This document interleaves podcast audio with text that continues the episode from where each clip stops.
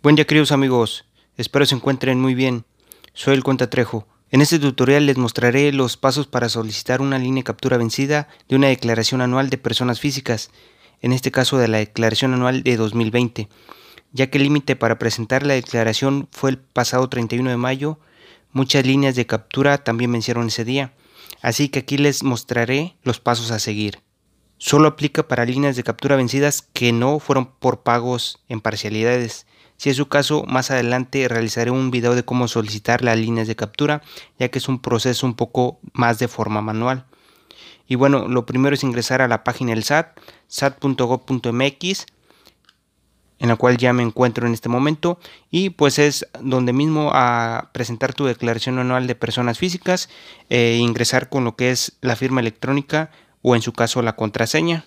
Ya que hayamos ingresado la firma electrónica o la contraseña le vamos a dar donde dice enviar y aquí que nos aparezca esta información, una ventana emergente, activa tu buzón tributario, le vamos a dar donde dice OK y prácticamente le vamos a dar como cuando hemos presentado lo que es la declaración anual.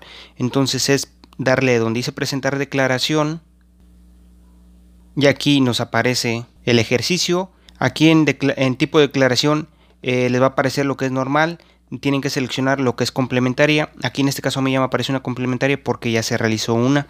Entonces lo que vamos a seleccionar es agregar complementaria. En periodo es igual del ejercicio. Y en tipo de complementaria vamos a agregar modificación de declaración. Posteriormente confirmar lo que son nuestros regímenes fiscales, ¿verdad?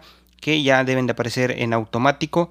Y le vamos a dar donde dice siguiente y prácticamente nos va aparecer precargada la información en automático la que hemos mandado en la declaración por la cual estamos solicitando la nueva línea de captura. Igual vamos a esperar que cargue. Aquí como es por sueldos y salarios, eh, en automático nos aparece toda la información. Ya lo que vamos a realizar es solamente le voy a dar a donde dice eh, pago. Igualmente puedo revisar cada una de estas para cotejar la información con la anterior declaración. Entonces ya solamente le voy a dar donde dice pago para que en este caso me calcule lo que son los recargos o actualizaciones que se tengan al momento. Le voy a dar ahí. Y aquí en automático ya me va a estar generando lo que son los recargos.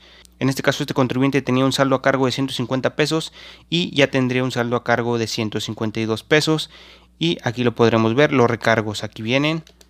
Y en este caso ya solamente lo que vamos a realizar es darle en guardar y posteriormente le vamos a dar donde dice revisar para cotejar la información antes de darle en enviar. Le vamos a dar en revisar y nos estará generando lo que es la vista previa de la declaración. Aquí la tengo en este caso aquí viene eh, lo que fue en su momento el ICR cargo verdad y lo que son los recargos y ya posteriormente lo que vamos a realizar es en enviar declaración y en automático nos va a estar generando lo que es el acuse de la misma declaración, en este caso lo que es la línea de captura, en este caso les va a aparecer una línea de captura parecida como esta, ¿verdad? Y en su caso aquí va a venir el importe y en esta parte vendrá la nueva fecha de vigencia.